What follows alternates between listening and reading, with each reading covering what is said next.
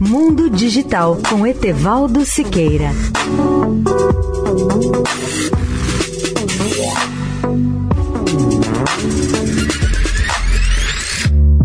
Olá, ouvinte da Eldorado. O mundo dos pagamentos digitais parece explodir nos Estados Unidos e na Europa.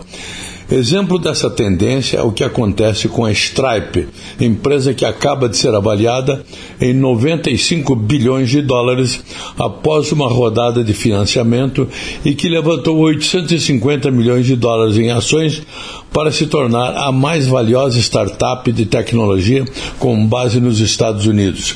Seu valor quase triplicou em menos de um ano, ao passar de 36 bilhões de dólares em abril passado para os 95 bilhões de dólares atuais, e se tornou a empresa privada mais valiosa do Vale do Silício, colocando-se à frente da SpaceX, a empresa de foguetes espaciais de Elon Musk, que é avaliada em 74 bilhões de dólares desde fevereiro. No entanto, ainda está um pouco atrás da ByteDance, empresa privada chinesa, dona da TikTok, avaliada em 180 bilhões de dólares.